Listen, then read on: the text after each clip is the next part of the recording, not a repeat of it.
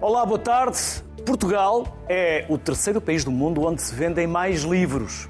Mas será que mais vendas significa mais leitura? E que influência têm as redes sociais e os novos formatos de leitura em tudo isto? A leitura do meu pivô de abertura fica por aqui porque seguimos já com a conversa em estúdio Carlos Vaz Marques, jornalista, tradutor e editor. Rita da Nova, escritora e coautora do podcast Terapia de Casal. E Eduardo Boavida, diretor editorial da Bertrand Editora. Aos três, obrigado pela vossa simpatia em se juntarem a nós. Estes estudos têm sempre muito que se lhes diga. Quando dizem que Portugal é o terceiro do mundo, na verdade foi um estudo feito entre 16 países, de vários, de vários continentes. México, Brasil, África do Sul, por aí fora. E parece que há uma nuancezinha, é o terceiro onde mais cresceu Pois. o número de leitores, que é diferente Só- de o maior... eh, Carlos, em leitores termos ou, ou vendas? Vendas, vendas. Mas é, Mas compramos um livro onde- para pôr lá na estante em casa cresceu? ou é mesmo para ler e... Se for para comprar, eh, para deixar lá na estante, pode ser que haja um dia em que o livro eh, seja útil a alguém. Nada contra isso. E Não alguém agradece quem o escreveu e quem o editou. É, é? e os editores gostam também que, que haja pessoas a comprar livros, mesmo que seja para ficarem lá em casa, porque há de haver um filho, um sobrinho, um parente eh, afastado que há de alguém há de usufruir superar do o livro. pó e há de, há de abrir. Foi assim, aliás, que eu comecei a ler. Foi com livros que a minha mãe e a minha avó tinham em casa que nunca na vida lhes pegaram. E que eu fui pegando em miúda e foi assim que começou o meu hábito de leitura. Portanto, acredito, concordo plenamente. Acho que pode ser assim que muitos jovens começam a ler neste país. E recorda-se do primeiro livro. Eh, o primeiro livro a sério, assim, mais sério, foi o Diário de Anne Frank. Eu Lembro-me perfeitamente. E depois fui ler o... Só logo por um. Facílimo, não é? Sim, sim, sim. Apre- Aprendi logo a valorizar as condições que tinha em casa. Às vezes queixava-me, eh, aprendi logo. E depois lembro-me de ler eh, A Casa dos Espíritos, de Isabel Allende, que é um livro muito transversal Não à minha havia aí família. uns patinhas, não havia banda desenhada, nada? Eu, eu tinha a mania de ser uma. Eu era uma criança muito snob. Fui perdendo isso ao longo da vida. Eu não lia nada de. de aquilo que, eu, que se podia considerar a leitura de criança, eu fu- fugia disso. Ahm, e agora, em adulto, é, é que leio essas coisas mais, mais leves. Ou seja, fui, fui atrás daquilo que perdi quando era criança. Eduardo, estamos a Eu- eu- editar mais, eu vender penso, mais, ler mais. Eu- Eu, eu penso que, que estamos a vender mais. Isso tenho a certeza, pelo menos os números indicam, não é? Há um crescimento no mercado entre 19 e 23, até, até o mês de outubro, de aproximadamente 22%. Anda por aí, não é? Mas esconde aqui três realidades diferentes, que é a ficção, cresceu muitíssimo, cresceu 40% aproximadamente, a não ficção praticamente estagnou, e os infantis e juvenis eh, mantiveram-se na média, nos 20 e tal, 20% por aí. Portanto, há um grande crescimento da ficção, há uma estagnação nas vendas na não ficção e há, de facto, eh, eu diria, uma manutenção na média do infantil-juvenil, o que significa que continua a ter, digamos, um, um acompanhamento, vá lá, interessante por parte do mercado. Isto são as três realidades. Dentro da ficção, eu acho que é curioso ter Onde havido... ficam os livros de autoajuda? Em qual delas? Ficção, não ficção? Não, a autoajuda está em não ficção. Não ficção. E, e, curiosamente, em todas elas aumenta enormemente o número de referências, vá lá, movimentadas no mercado. Eu diria que deve ter havido um, um aumento de quase 15% no número de novidades oferecidas e, portanto, e há um aumento ainda maior no número de unidades, digamos, que mexem. Mas o que é curioso é que o, o, a, a, ficção nacional de autores portugueses tem, digamos, um crescimento relativamente baixo, 12% neste período. O enorme crescimento está numa categoria chamada Outros, na ficção, que é o, onde está exatamente a banda desenhada, o manga, digamos, a novela gráfica, a poesia, o teatro. Embora nestes outros, claramente, eu diria que o crescimento aconteceu em, em, novela gráfica e muito em banda desenhada, onde está o tal manga e por aí adiante. Portanto, há muita coisa aí a crescer. Por segundo tive a esperança que fosse na poesia. Não. E no teatro, não. Não. não. não. É, são as influências também dos TikTokers, não é? Nem mais. Que têm muito, hoje, muita presença e que fazem com que se vendam livros para segmentos, sobretudo juvenis. Mas esta, esta conversa, normalmente, a conversa de, de mercado puro e duro, é uma conversa que me faz, dá-me sempre a sensação de que nos esquecemos dos livros em si. Das, de, o, o, cada livro é uma unidade uh, com significado e é isso que faz com que os livros sejam interessantes para mim. Eu, claro, estou no mercado, proponho livros enquanto editor, mas eh, esta coisa do do, que é necessária do business plan e de, de encontrar. Mas não editas qualquer manuscrito que te chegue. Não, com certeza que não. Claro, tem, que, tem que ter uma. Claro, uma, um mas, mas financeiro. O que, digo, não, não é? o, que, o que eu digo é que o que me apaixona nos livros é cada livro de per si e não tanto estes grandes números do mercado, que compreendo que são evidentemente necessários eh, para quem tem um um olhar empresarial, eh, seriamente empresarial, sobre este negócio. Se calhar estou a revelar com isto que o meu não é seriamente empresarial, é mais diletante um pouco, mas com toda a paixão e com todo, com todo o empenhamento. Rita, cada livro tem uma história, tem uma, uma pessoa atrás que pensou, Sim. que deu tanto de si, e a escrita é solitária. Escrita, é um ato de solidão. A escrita é muito solitária.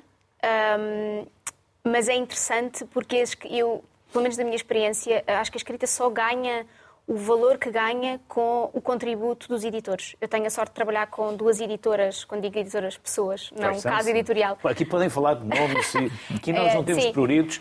Aliás, até o nome do programa não está legalmente uh, possibilitado de ser sim, okay, dito, sim. por isso aqui legalmente vontade, podemos dizer é? tudo. Um, sim, eu trabalho com a Marta Miranda, que é diretora editorial da Manuscrito, do Grupo Presença, e com a Cátia Simões.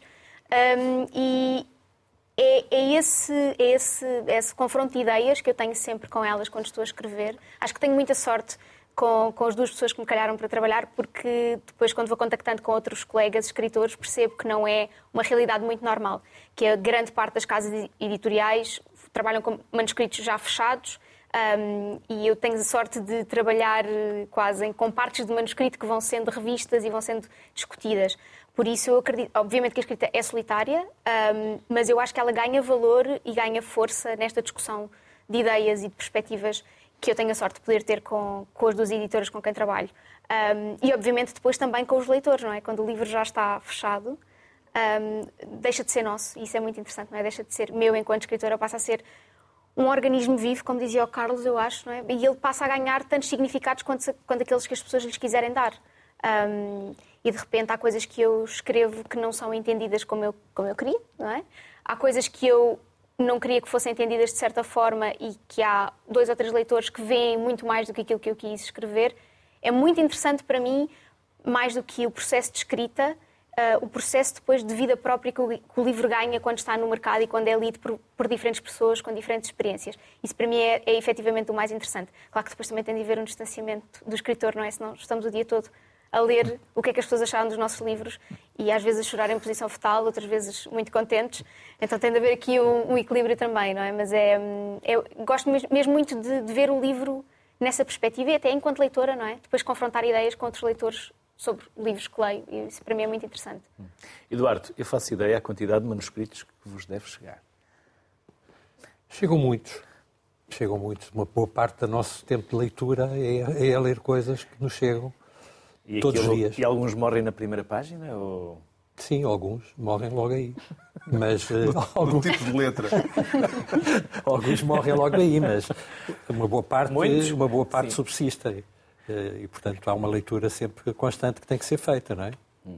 E, e, e, que é uma das partes, eu diria, interessantes também da Mas esse processo é subliminar tem, tem premissas, tem guidelines. Como é que, como é que se não, olha para um é- manuscrito e se diz este tem qualidade, este não tem? As premissas, basicamente, portanto, são aquelas que, que o Carlos há pouco referia, não é? O editor tem o, o, plano macro também, que é onde é que eu me mexo, não é? E o que é que eu consigo editar, e depois tem um plano micro, que é livro a livro, não é? E no plano micro, é, é, quer dizer, cada livro é um caso, não é? Há livros que chegam, como dizia aqui a Rita, por trabalhar, mas que têm um potencial enorme, porque aquilo que está escrito é, é muito forte e permite, digamos, a edição e, e trabalhando consegue-se, digamos, dar a volta ao livro e é uma coisa também um desafio interessante em termos editoriais. E, e há outros autores em que nos chegam, digamos, os livros já fechados, não é? E que nós, eh, digamos, eh, eh, quando, quando, quando lemos, entendemos que aquilo já está muito depurado. Isso também, eu penso, tem muito a ver com a experiência do autor, com, pronto, com, com uma série de, de, de, fatores. Está, por exemplo, aqui um livro que é da Irene Valerro. Eu lembro-me quando chegou Posso, este aqui. Posso mostrar? Alguém falou sobre nós. Sim. Quando a Irene Valerro nos mandou o livro. Podem ir falando que eu depois vou mostrando à medida que vocês O Infinito num Junco, não é? E nós começámos a ler o livro, dissemos, este livro é um livro muito particular. A escrita, de facto, é uma escrita de uma beleza muito pouco habitual. Uh, e, portanto, esse, esse foi um livro de, claramente, de, por exemplo, de quase não se mexer. E de paixão à primeira vista, porque ele já vinha muitíssimo depurado. E, e, portanto, esse livro que aí é um, é um outro livro dela, diria um pouco dentro da linha desse, desse livro uh, do Infinito no Junco, mas é um conjunto de, de, de, artigos que ela escrevia para o Heraldo de Aragon, que é, uh, portanto, um jornal para onde ela fazia semanalmente uh, uma, um conjunto de peças, e são peças muito na linha do, do livro, mas muito mais curtas. E, portanto, e, e em que aborda uma imensidão de questões, em que, no fundo, nos remete para eh, a antiguidade eh, grega e, e, sobretudo, grega e, e, clássica em geral, e aquilo que nós podemos aprender a partir daí, uh, hoje, nos dias de hoje. Portanto, não há um, um hiato entre uma coisa e a outra, há muito mais uma continuidade do que aquilo que se pensa. E é muito curioso, porque são, digamos, isto para dizer que há autores em que se consegue editar o que chega tal qual, mas também há outros que nos, nos desafiam muito a trabalhar com eles. Isso é bom. O Infinito no Junco não tinha já sido editado em Espanha? Já, já, já tinha sido já. tradução de uma edição Vinha, espanhola. mas mesmo as edições, digamos, que não são, eh, digamos, nacionais, muitas vezes têm alguma sugestão de vamos mexer aqui, Sim. vamos mexer ali. E, portanto, no caso da, da Irene não se, não se mexeu praticamente em nada. Uh, houve, aliás, um, um, um dado curiosíssimo, que é a Irene não permitiu que se trabalhassem, isto é um exemplo curioso com ela, que se trabalhassem as referências bibliográficas.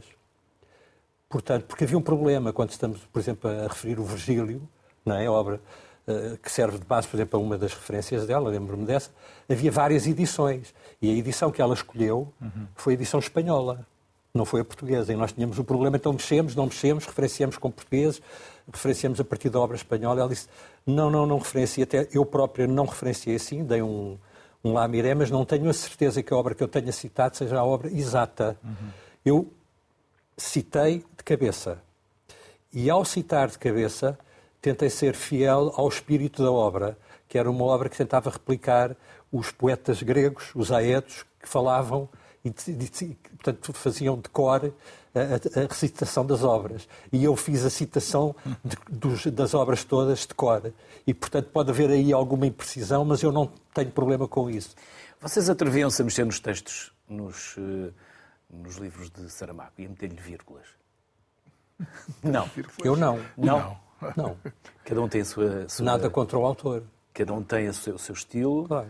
Não, e qualquer e é intervenção de, de, um até editor... Onde é que vai, até onde é que vai essa intervenção? Qualquer, qualquer intervenção de um, de um editor é negociada, por assim dizer, com o autor. É um diálogo, não é uma intervenção uh, uh, ditatorial em que o editor diz tem que ser assim, não pode ser assim. Se o autor disser que não?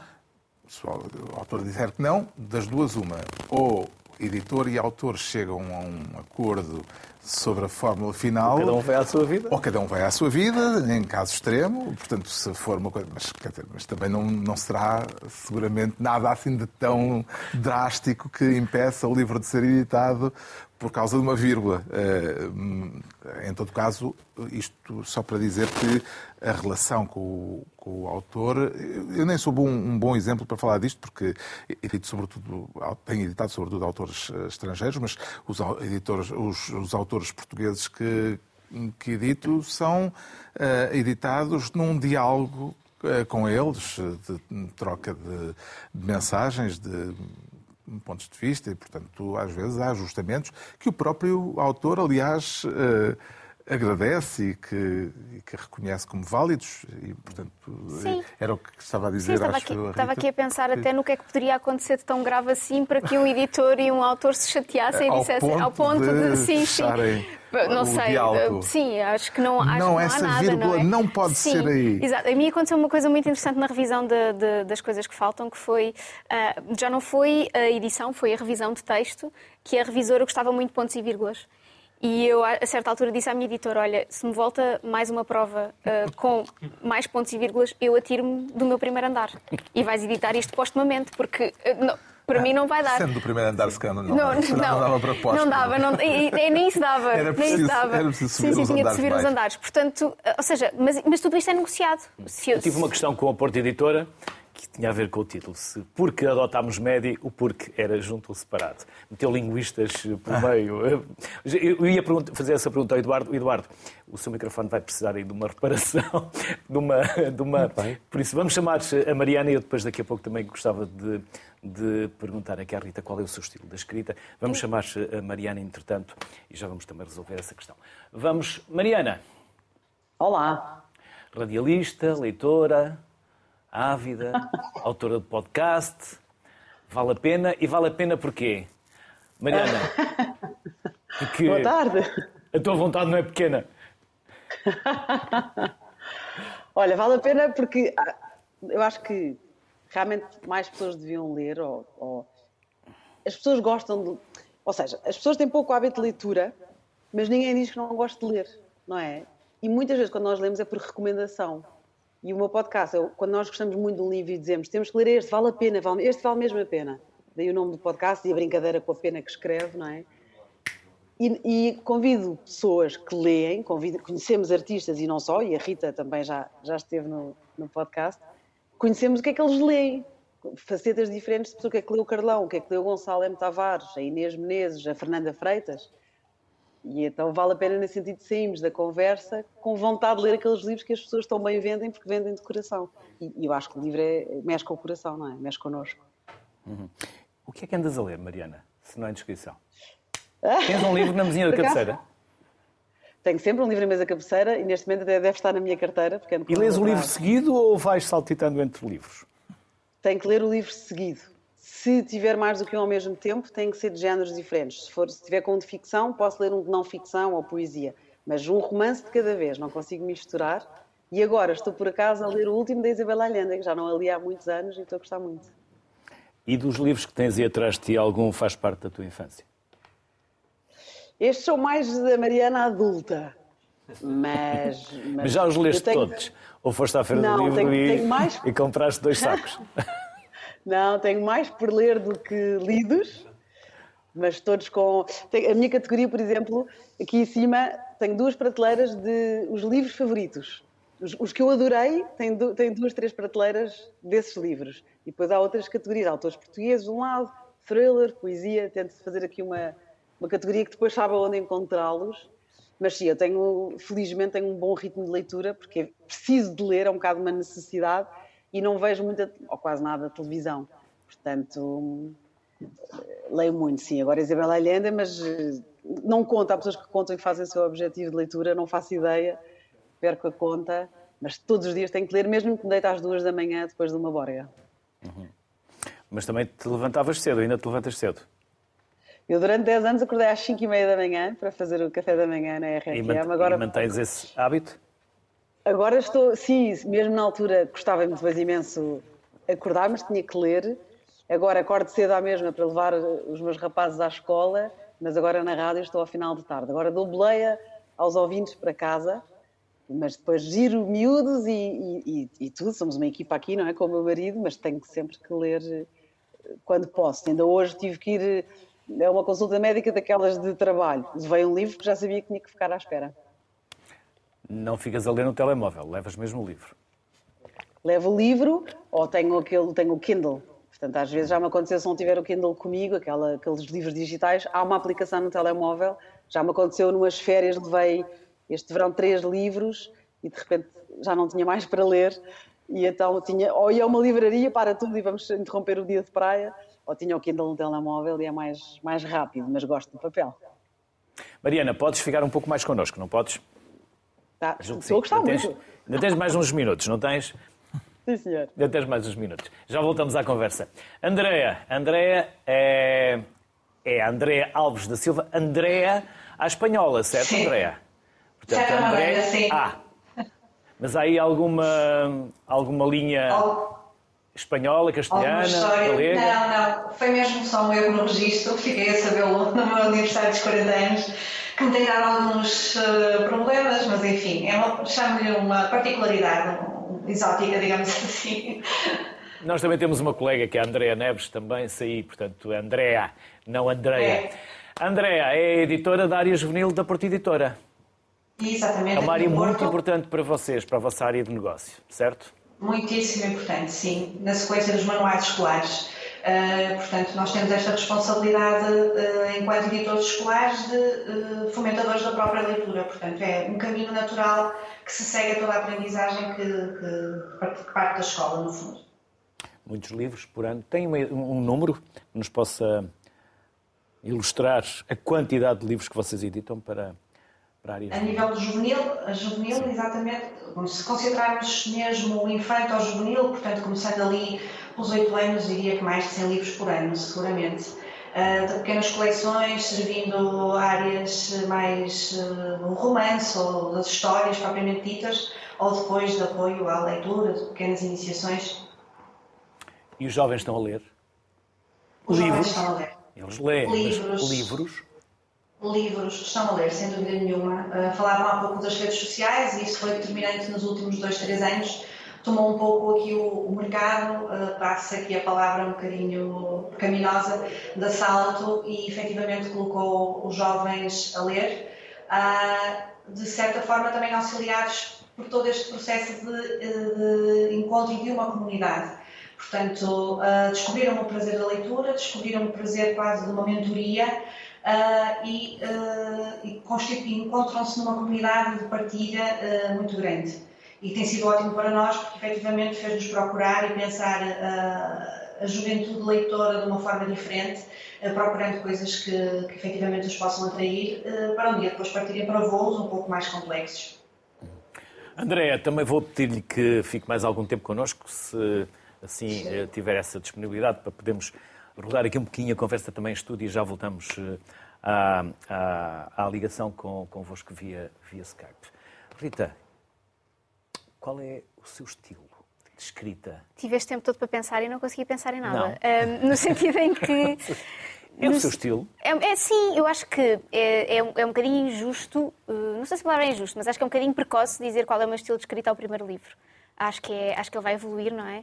Ahm, mas, mais do que estilo, eu, eu sou muito interessada em dinâmicas familiares. Portanto, é isso, é isso que me interessa. Já vou mostrar. Já deu a deixa, já deu a dica, não é? Bem, se esse- sendo que esse é um pouco diferente daquele, no É? sentido. É, ou seja, esse, esse é o, o livro do, Qual é- por é do que Terapia de Casal. começar? Podemos começar por Posso esse, começar por este. que é o Terapia de Casal, portanto, vem, é um seguimento do podcast que eu tenho com o Guilherme Fonseca, o meu marido, que é humorista. Um, e quando em 2019 tivemos a ideia de, de começar um podcast para essencialmente discutirmos um com o outro sobre coisas muito pequenas que, que, que são fricção entre nós, desde, sei lá. Entre qualquer casal, Entre é? qualquer casal, sim, mas se devemos ou não dar gorjeta num restaurante, por exemplo. Um, isso são o tipo de coisas que nos divide, mais do que as grandes questões da vida, como se acreditamos em Deus, fações políticas, um, etc.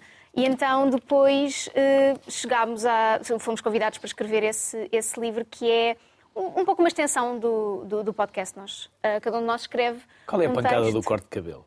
O Guilherme corta o cabelo eh, religiosamente, de, sei lá, de mês a mês tem ali um dia em que vai cortar o cabelo porque diz que o cabelo está muito comprido já. E eu não noto, porque obviamente não está, não é? O seu é maior?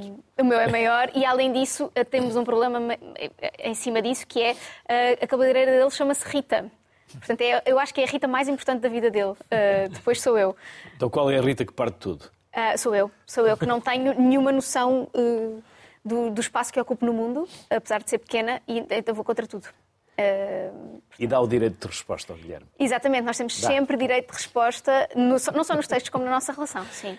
Eu estou. São Tá, vai- os vai títulos ir- dos, Sim, dos o que, capítulos. o que não é? acontece aí é que cada texto tem um direito de resposta do outro. Ou seja, nós dividimos, eh, são 15 textos escritos por mim e e 15 textos escritos pelo Guilherme, mas no final eh, demos os textos um ao outro e podemos responder um bocadinho para mimicar aquilo que acontece no podcast de, de- de discussão, não é? E qual é a guerra da máquina de lavar? É máquina de lavar roupa ou loiça? É louça. É como é que ela fica arrumada? Exatamente. Exatamente. Essa parte eu tenho curiosidade. Eh, é uma guerra Também que... já tive. É uma guerra iniciada pelo Guilherme, que acha que Ah, eu foi sou... o Guilherme que começou. que acha que eu sou muito má eh, a arrumar a máquina da, da louça. Uma máquina que ele não queria. não está aqui a ouvir, e é ou não? Não, claro que não. Claro que obviamente sou a melhor. Essa expressão, fechar os olhos. É, é, não, é assim, contra factos não há argumentos, podemos um dia fazer toda uma sociedade civil sobre a arrumação da máquina da louça eh, com demonstra- uma demonstração. E... Ele é mais arrumadinho, gosta de pôr os copos, os talheres. Ele, ele, ah, tem um problema grande, a meu ver, não é? Na, na minha perspectiva de como se deve arrumar uma máquina, que é ele acha que é preciso dar mais espaço entre as coisas do que efetivamente Que é é para preciso. poder lavar bem. Não, certo, mas a máquina já tem as divisões, não é? Se a máquina tem as divisões dos pratos, não é preciso dar dois espaços entre os pratos para. Pronto, esse é o tipo de coisas que nós discutimos em casa Eh, e, que, e que deram, e que deram esses textos, obviamente todos hum- humorísticos, não é? Que não é de todo a minha, a minha área, a minha praia, mas diverti-me muito a, a fazê-lo. E quem quiser saber mais, que o compre. Que o compre, exatamente. Porque é preciso. Há contas para pagar. E gatos casa, para é? alimentar, obviamente, sim. Depois eletricidade, água, porque Essas- com tantos sim. espaços entre os pratos, gasta mais. Faço, faz mais máquinas, claro. Gasta mais. Carlos, eu tenho saudades tuas. Há pouco a Mariana falava que leva as pessoas para casa. Eu tenho saudades que tu me levares para casa. Ah. Entre aspas, no meu carro, para a minha casa. Eu tenho saudades de te ouvir na rádio. programa, o programa Tenho- Acho que eu e muitos portugueses temos saudades de te ouvir na rádio. E tu não tens saudades?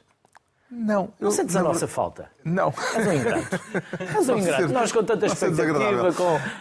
Não, eu, na verdade, eu não tenho, não sou nada dada a nostalgias nem a. Cada coisa a- a acontece no seu tempo, não é? Sim, e neste momento estou a fazer livros, eh, faço um programa de televisão, faço eh, os livros, tenho uma editora chamada Livros Zigurate, que é. Estava a ouvir o Eduardo no, no princípio e pensei. Eu percebi que. Eu sabia que isto não era boa ideia, porque o Eduardo disse. Cresceram não sei quantos romances, cresceu não sei quanto a venda do infanto ao juvenil, o que ficou estagnado foi a não ficção. Pois eu fiz uma editora de não ficção Eh, para tentar desencalhar. Tu também não disseste que não querias saber do negócio. Pois eu. eh, Por isso, não, não, eu quero saber. Eu quero, saber eu, quero, eu quero que, pelo menos, que isto. Eu entrei, eu entrei nesta brincadeira eh, com um pé de meia e com a ideia de que no dia em que acabar. O pé de meia é como as duas ou três vezes que fui ao casino. Levei uma quantidade no- de, de dinheiro no bolso, uma quantia qualquer. E depois sai. E quando Parece que é. mas lá não, não, Não saiu. saiu. No casino não me Nem saiu aí. nada. Quando aquilo acabou, acabou. Vim-me embora. Sorte ou amor? Pronto. Isso deve ser. Eh, e com os livros é a mesma coisa. É no momento em que isto eh, terminar, em que terminar o pé de meia, termina a aventura, mas posso dizer que até agora está a correr eh, bem, está bem encaminhada.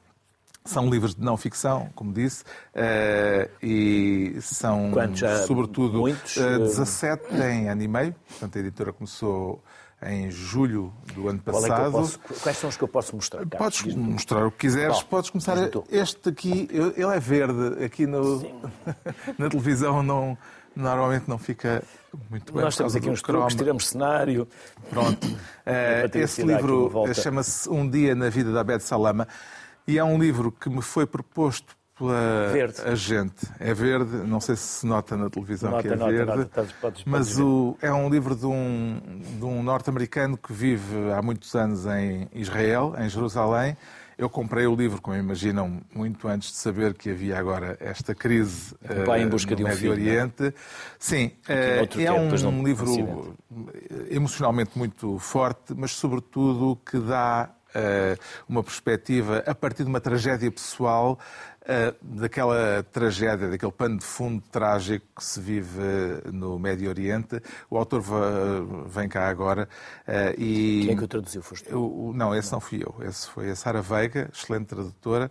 Uh, e, e, o livro uh, saiu em simultâneo em Portugal e nos Estados Unidos. Portanto, uh, foi um livro que chegou às livrarias portuguesas ao mesmo tempo que estava a chegar na, na edição original. É suportado em factos históricos. É, não, isso é não ficção, é, é um caso, é uma mais tarde, reportagem. Em 1988, a OLP é, ofereceu a Não, é uma reportagem, é uma reportagem de longo curso, muito bem documentada, muito bem escrita e muito tocante uh, e que nos dá aquele pano de fundo daquela situação terrível que se vive no Médio Oriente.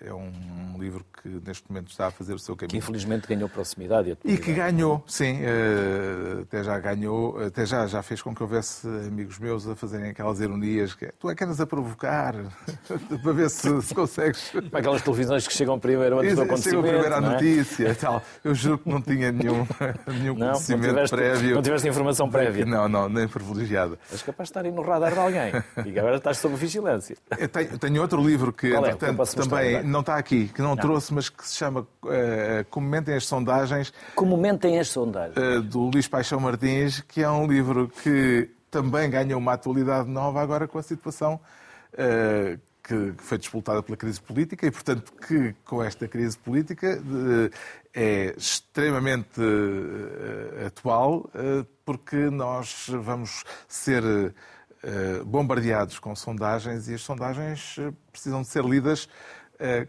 com alguma atenção e com algum cuidado. E com algum livro... distanciamento, não é? E com distanciamento. E o livro ensina a ler, a ler as sondagens, mostrando quais são os problemas que elas escondem, mas também não tem nada a ver com a crise política, não é? foi por causa do livro que a crise política foi disputada. Uhum. Eduardo, quem lê mais ou quem compra mais? O homem ou a mulher? A mulher. E que tipo de livros? A mulher lê mais? Ficção. Ficção? Sim. Normalmente. Romances?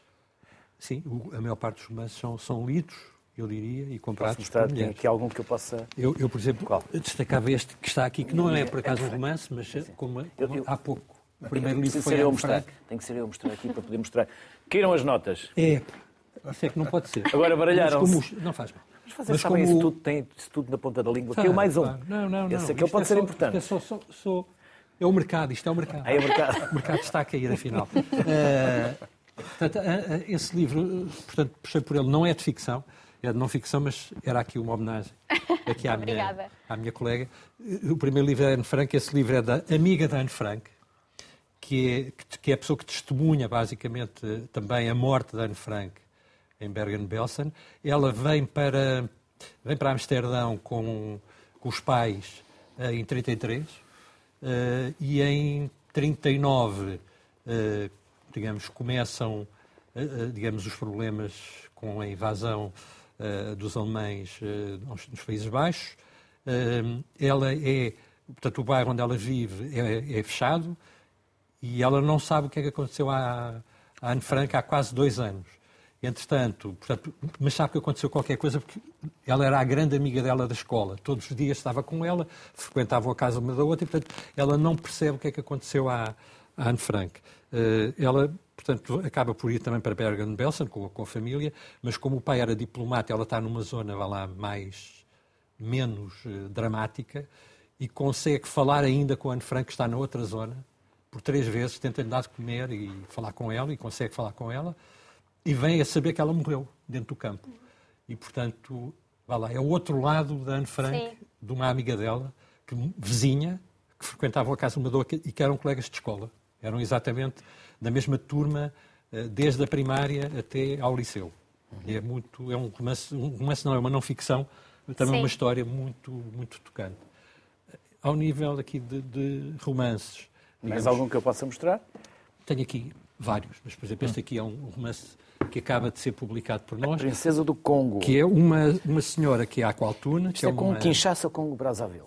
É o, o Congo, Congo, é o reino do Congo. É o antigo Congo. É o que ia até Angola. Congo, que ia até Luanda. até Luanda. Aliás, a moeda que havia do reino do Congo eram conchas da ilha de Luanda. Luanda.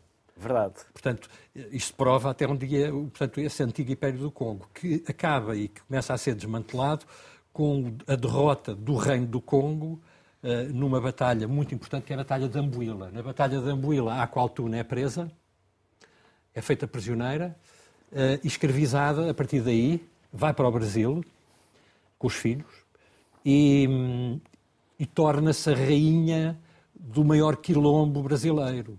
E aparentemente diz a história ou a lenda brasileira que ela era a avó do zumbi.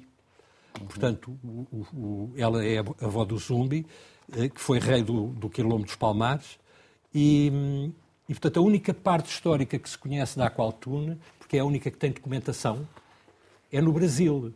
E esse livro é feito, digamos, numa, lá, numa reconstituição histórica da vida da Aqualtune em África a partir exatamente dos elementos que existiam e que existem eh, já históricos no Brasil e como é que de facto ela terá vivido e como é que terá chegado uh, e o que é que ela traria, de, no fundo, de, lá, de mensagem uh, cultural e de, e de costumes e usos que levou com ela para o Brasil, com os filhos e, e portanto, de, maneira, de que forma é que isso tudo influenciou, uh, digamos, a história também do Brasil.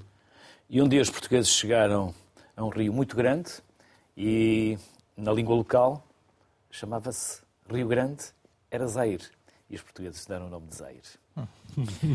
é, uma, é uma história muito interessante e que, e que eh, digamos, Zaire, que agora é um dos Congos. Segue, segue, digamos, segue a história do Congo e do reino do Congo, de um reino antigo do Congo que já não existe, que já não, não é o Congo que hoje existe, que nós conhecemos, é um outro Congo, mas que é de facto uma cultura impressionante, digamos, a que, a que estava aí, digamos, nesse, nessa região da África, um dos grandes impérios africanos, e toda a cultura e toda a imaginação que, esse reino criou, eh, eu diria que transparece muito desse, desse romance, eh, que é um romance também um pouco que acompanha a história eh, da escravatura e como ela marcou, digamos, África e a Europa, de alguma forma, também aparece e está aí.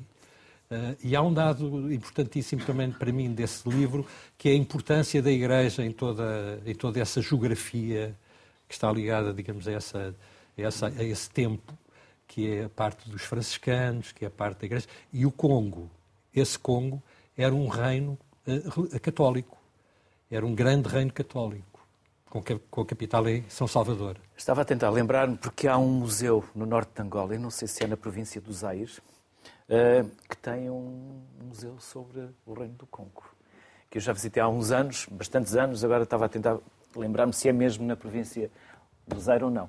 Mariana, até porque daqui a pouco sei que tens compromissos, certo? As coisas que nós Sim, sabemos, Mariana. Mas olha, deixa-me dizer, deixa deixa dizer-te que também sinto a tua falta em televisão, Mariana. Ah, obrigada. Com esta tu, com esta tu não contavas. pois não. É verdade? Só nós os leis sabemos. Não é? Mariana, não tens saudades de televisão? Tenho, olha, eu, eu, comecei a fazer rádio numa altura em que não havia redes sociais e, e, eu gosto disso, gostava do anonimato e de não haver a imagem. Mas depois a rádio é muito mais do que isso, não é? Tornamos-nos comunicadores, já, já o era e de repente passou a ser a minha profissão. A televisão, e nós, nós experimentámos, já fiz, é? Já estive na RTP. Traz-me ali também uma adrenalina gira, que é. Uma experiência completamente diferente, Mariana. É, e o direto, e a, é verdade, uma experiência diferente, mas que de repente pensei, espera aí, que isto é giro, se calhar também podia aqui fazer mais coisas. Mas depois quiseste ir embora. Deixaste-nos. Deixaste-nos. voltando aos livros, voltando aos livros. Mariana, queres dar sugestões? Queres dar-nos eh, ideias, palpites, dicas? Olha, aqui, lá está, mesmo fora do, do podcast vale a pena, não é? Estou sempre a recomendar livros e há uns, que, há uns que eu acho que são transversais, recomendo a qualquer pessoa, e, e tem corrido bem, porque chama-se Lições de Química, é da Bonnie Garmas, e eu adoro a história desta, desta autora, que é o primeiro livro dela aos 65 anos, e um livro chamado Lições de Química, para, para as pessoas de letras, acho que o título não é atraente, ou a capa, eu não, não reparei nele até me recomendarem. Adorei este livro, passa-se nos anos 50, uma mulher que é química de profissão e de feitio, uma crítica ao patriarcado, um tempo difícil para uma mulher, sendo mulher e sendo a área em que ela está, e depois trabalha em televisão. E é um livro que eu já recomendei à minha mãe, recomendei a amigas, a amigos, e é um ótimo presente de Natal, ótimo mesmo para, para, para as pessoas, para as próprias pessoas. adorei este livro. Ela depois acaba por fazer um programa de televisão de, de cozinha, mas não diz sal, diz bicarbonato de sódio. Tem muita graça, há por nós muito engraçados, cheio de inteligência. Portanto, recomendo lições de química. Para os adolescentes, este livro da Mariana Alvi. Não, não é estranho, não, não é estranho. Não é? Pronto, são três livros num só. Que, é, que, se passa no liceu. A Margarida tem vergonha. Mas quem é que está tramado? É, é, quem é que está tramado? É a personagem ou, é, ou és tu? É a Margarida personagem, porque é muito magrinha, gosta do Gonçalo, e a Catarina é uma jeitosa cheia de curvas que se está a fazer ao Gonçalo. Portanto, isto é um drama. Um drama. Há muitos Gonçalves. Depois há outros. Não, mas depois aquilo corre bem, não posso dizer. Outro livro que eu adoro, por acaso tenho aqui a versão inglesa, mas está traduzido, mas emprestei em português à minha mãe, chama-se Terra Americana, da Janine Cummins, e tive a sorte e a honra de entrevistar esta autora no podcast Vale a Pena, se quiserem conhecê-la melhor. Ela, aliás, escreveu outro livro, até bem mais duro, que fala sobre isso e foi agora também publicado em português em Portugal, foi traduzido. Mas esta história americana, a premissa é há uma família que, por causa dos narcotraficantes, é destruída e a mãe, com o filho de 8 anos, tem de fugir do México para os Estados Unidos, ilegalmente, e estamos a sofrer. Eu li isto sofregamente num fim de semana, quase negligenciei os meus filhos. E é, às vezes, quando temos saudades daqueles livros que nos, que nos prendem e que ficamos viciados, Terra Americana é um grande, grande livro e um ótimo presente de Natal. Outro livro incrível, que também tive a sorte de entrevistar a autora no podcast Vale a Pena, a Dipti Kapoor, A Idade do Vício, passa-se na Índia, fala nos contrastes entre a Índia pobre e a Índia rica. A premissa é cinco pessoas são atropeladas, quem está ao volante é um empregado. E porquê que o empregado está ao volante de um carro bom? Portanto, é esta a premissa e depois vamos para trás e o livro divide-se em três partes, três personagens, o ângulo de, o ponto de vista de cada uma. E a idade do vício foi esta, esta semana, ou este, este ano, está na lista dos melhores livros este ano da Oprah Winfrey. Portanto, é sempre um ótimo Estão livro. em mais de mil páginas, não? Sim, foi um livro grande. Este livro, ainda para mais, eu tive três dias para o ler, porque ia entrevistar a autora. São 650 páginas, mas eh, adorei. Como o meu está autografado, comprei outros para oferecer ao meu marido, no meu ninguém mexe. mas é um grande, grande livro e acho que também transversal e, e, é um bocado como o Shantaran também fala da Índia, aqueles livros que, que não nos esquecemos.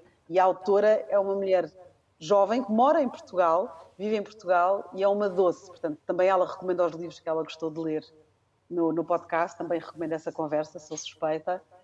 E outra autora que eu adoro, que descobria, eu tenho a mania que, que não gosto, que sou mais, e sou mais de ficção, mas conheci esta autora com um livro que também está traduzido em português, lá está, emprestei e não me devolveram, se chama Estou Viva, Estou Viva, Estou Viva, é da Maggie O'Farrell, e a, a Maggie O'Farrell, esta autora, tem uma filha muito alérgica a tudo.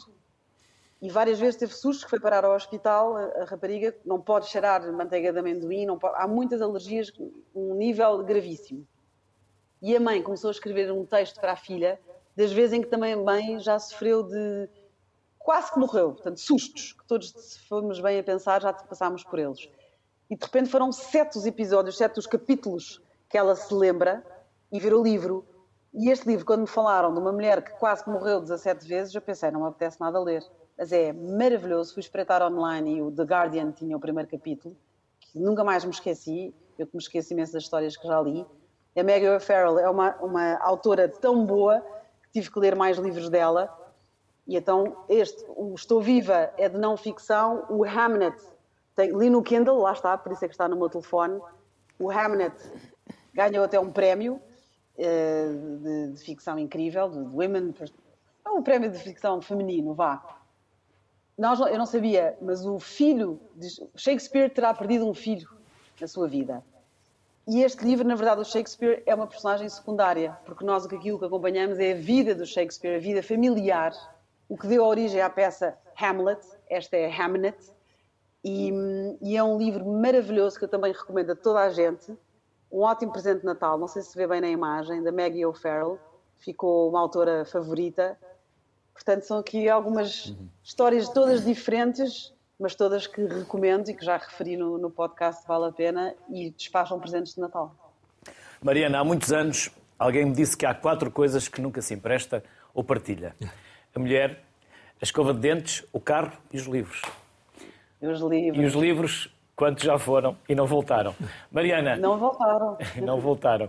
E quem sabe se um dia tu também voltas, Mariana. Obrigado. As maiores felicidades para ti, para a tua família e obrigado pela simpatia que tiveste em aceitar o nosso convite. Até uma Obrigada eu e beijinho a todos, à Rita, ao Carlos e ao Eduardo. Andreia, e Sim. a internet não tem que ser uma inimiga dos livros. Não, de forma alguma. Uh, faz parte desta globalização do interesse pelo livro que estamos a assistir. Uh, é uma forma rápida de amplificar um interesse comum e tem trazido efetivamente grandes dividendos do ponto de vista deste, deste regresso à, à leitura.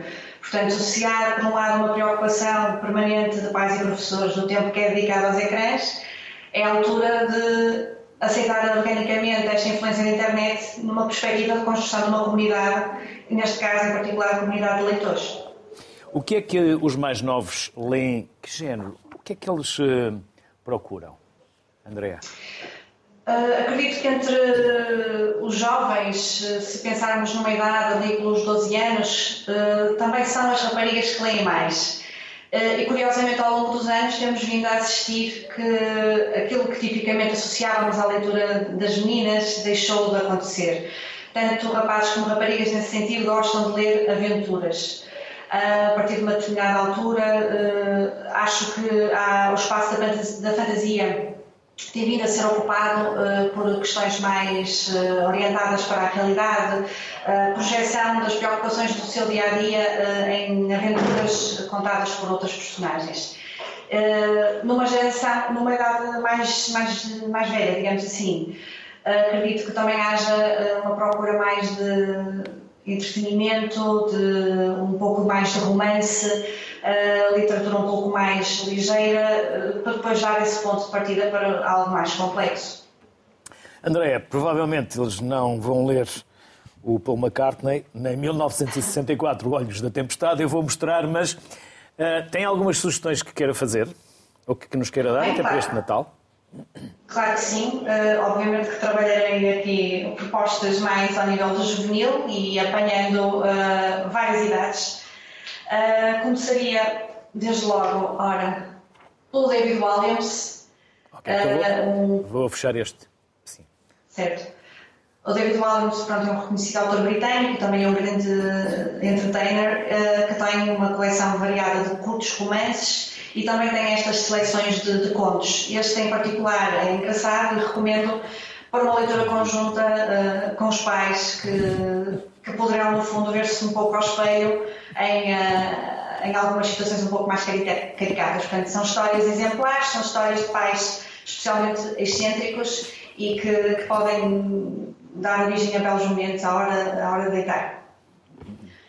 Depois sugeria aqui também uma das coleções mais emblemáticas que fomos publicando ao longo dos anos e que ainda hoje reconhece uma grande vitalidade e que ganhou a dimensão dos livros que hoje o BookTok nos traz, mas que uh, ainda é numa era quase pré-redes sociais. E é este O Recruta, de Robert Muchamore, que tem como premissa um, a ideia de que crianças uh, podem ser treinadas como espia, espiãs uh, profissionais e infiltrar as casas de criminosos, porque ninguém irá, a partir de suspeitar de que os, os criminosos, que as crianças que estão lá infiltradas estejam, na verdade, a recolher informação. Então, é uma relação extensa uh, começou uh, muito organicamente também a passar a palavra entre colegas de escola e, num instante, sobretudo depois da vinda do autor a Portugal, uh, se tornou um sucesso. Recomendaria também ainda A Química dos Nossos Corações, que é um romance já para, para leitores um pouco mais velhos este foi um livro que estava um pouco em fim de vida, uh, publicado e lido por, por, uma população já, já consistente, mas que ganhou nova vida precisamente com uh, as publicações depois uh, ao nível do, do, TikTok e da própria adaptação ao cinema que está disponível no Prime. Portanto, É um livro sobre luto, sobre superação e é extraordinariamente maduro para uma história que se passa entre dois adolescentes de, de 17 anos. Ainda neste perfil também de, de estarmos atentos a, esta, a este interesse pela leitura, a Porta Editora lançou em setembro uma nova chancela chamada Singular. E neste sentido, eh, temos aqui Sobre as Luzes do Amor. Peço desculpa aqui pelo enquadramento, que sou um pouquinho amadora nestas coisas.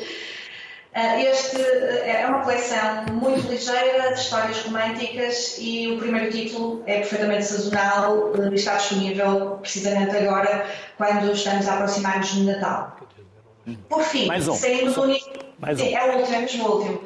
Por fim, e saindo desta, desta zona de conforto da ficção, que também é a minha preferida, uma cara conhecida de todos nós, uh, O Adolescer é Fácil, Só Que Não, é um título de não ficção uh, que versa sobre toda, toda a problemática em torno da adolescência e que está dividido por mentalidade, saúde mental, luto, a imagem corporal, num estilo muito leve, pessoal, por parte da Catarina Furtado, com partilha de experiências ao nível da sua atuação nos direitos humanos. E é um livro para se ler aos bocadinhos e que tem conquistado muitos fãs de todas as idades. Andréa, muito obrigado pela simpatia. Um abraço a todos. Também tenho aí alguns Obrigada. amigos. Por isso, um abraço a todos e muitas vendas neste Natal e depois do ano fora. Obrigado, Andréa. Felicidades. Obrigada. Obrigado, obrigado. Eduardo, eu tenho aqui três. Por qual começo? Pela Alcateia? É, Porque ser, é possível sermos amigos de um lobo? É, isso é a família Lobo, basicamente. E, e é a família Lobo que, tem, que é uma história muito bonita, contada pela Maria Teresa Maia Gonzalez. Maria Teresa Maia Gonzalez é uma autora portuguesa, eh, digamos, muitíssimo conhecida, reconhecida, mas que eu lembro que tem mais de 30 romances para os mais jovens publicados, eh, só em nome individual, porque tem muito mais coisas feitas eh, com outros eh, autores e muito mais escrita. É uma história, hum, como digo, de uma família que se, digamos, assume como uma alcateia. O- Ele é o miúdo, que é o herói, é o Francisco, e o seu grande herói é o Francisco de Assis. Esse livro eu, eu trouxe porque eu acho que é muito importante ler às crianças, eh, nos- nas, nas causas para, a- a, digamos, a pouca leitura que Portugal tem nesse eh, eh, inquérito que começámos por trazer no início. Eh, uma das causas é que as crianças não leem ou leem pouco. 57% das crianças diziam que nunca lhes tinham lido uma história quando eram crianças. E, portanto, eu trouxe essas que são, digamos, algumas das histórias que eu acho que se deviam ler às crianças quando elas são crianças. Provavelmente lido ou contado. é? Lido, lido, Lido, mesmo. lido mesmo. Lido Com elas. livro. Eh, portanto, eu, já- eu tenho essa experiência e as crianças, quando se lhes lê, eh, tornam-se muito interativas e a história ganha vida. E elas, elas viciam-se, isso é muito bom. Esse livro é um livro também muito interessante que acabamos de publicar, que também é muito, muito interessante até pela sua temática, que é como é que os amigos ficam nossos amigos, que é do Nuno Artur Silva e do João Fazenda, que é um ilustrador premiado eh, e também muitíssimo conhecido. É uma teoria da, da relatividade dos amigos. Os amigos são como- um pouco como os astros à nossa volta e que, digamos, há uns que passam rapidamente, que são cometas, há outros que andam sempre connosco, que são os nossos satélites, Já os amigos da onça também. e aos da onça. Tudo o que se possa fazer pela leitura nas idades mais jovens, esses três livros são inspiradores. Rita, sugestões. Eu vou voltar, portanto, Sim. posso mostrar. Este, este, este ainda não mostrei. Não. São estes dois, não é? Sim, eh, tenho outras, muitas mais na Vamos, cabeça. que vamos não às trouxe, coisas mas- que faltam. Sim, as coisas que faltam é o meu primeiro romance. Romance que para mim é uma, é uma palavra triste da língua portuguesa para definir eh, um livro de ficção. Uma história. Porque quando falamos em romance e quando dizemos romance, o que vai na cabeça dos leitores, sobretudo dos leitores menos experientes, é que é uma história de amor. E não é isso que acontece nessa, nesse livro. É, é, é uma- um drama familiar, é sobre uma menina que tem 8 anos, é a Ana Luís, que nunca conheceu o pai e, e um dia pergunta à mãe se, se pode fazê-lo, se pode conhecer, se pode saber quem é o pai. E a mãe diz-lhe que não.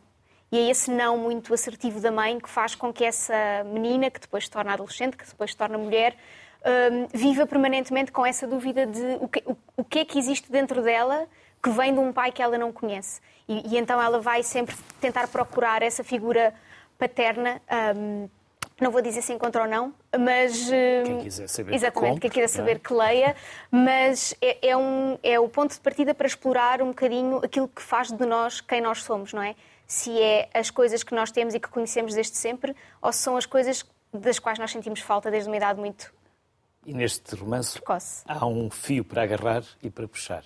Sim, eh, é um bocadinho esta ideia Está de. aqui. Exatamente, essa, essa personagem tem essa ideia de que eh, há um fio invisível que a liga a um pai desconhecido que quando ela conseguir puxar, que quando ela conseguir descobrir, encaixar as peças desse puzzle, ela vai conseguir conhecer-se um bocadinho melhor. É um bocadinho uma história sobre ahm, essa necessidade que nós temos de estar sempre à procura de coisas que achamos que nos vão completar e depois se elas nos completam ou não, é, é outra história. E há outro livro aqui que temos, que é o do João Pinto Coelho, O Mãe do Ocemar, este aqui, que eh, se- se podemos dizer quase que é o meu livro, mas na versão um jovem que, que não sabe quem é a mãe, que depois conhece a mãe e, e todas as um bocadinho todos os desenvolvimentos que há aí por trás é uma figura materna um pouco estranha, um pouco diferente daquela que nós estamos habituados a, a conhecer. E acho muito interessante esse livro, não só porque o João Pinto Coelho costuma escrever romances históricos, nomeadamente muito ligados à, à Segunda Guerra Mundial, e é um livro muito íntimo, ahm, que não tem, não, está, não tem nada a ver com, com o estilo dele habitual e que eu acho que é por isso que é tão valioso, por ser tão, tão íntimo e tão dele. E Acho não esquecer a bonito. terapia de casal. Não esquecer a terapia de casal, claro, porque o Guilherme vai ficar contente de saber que, que foi também mencionado aqui. Mesmo que seja sobre questões pequeninas que na verdade se tornam tão grandes. Exatamente. não é? Carlos, já te... quais os posso. Vou mostrando e tu vais explicando. Vou. Com todo o Então, gosto. podes, podes, podes Eu trouxe, trouxe arrumar os livros. mais ou menos eh, eh, ao acaso. Estão a sair livros do bolso.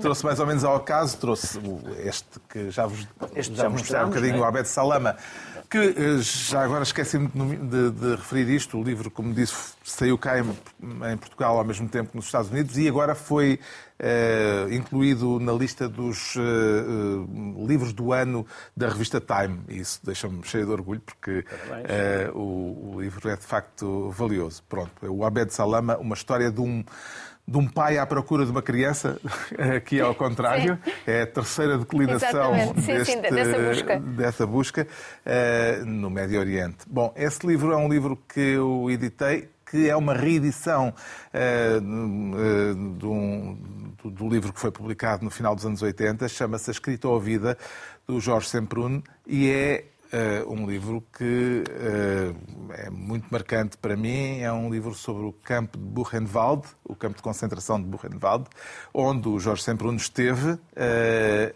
e é um livro maravilhoso.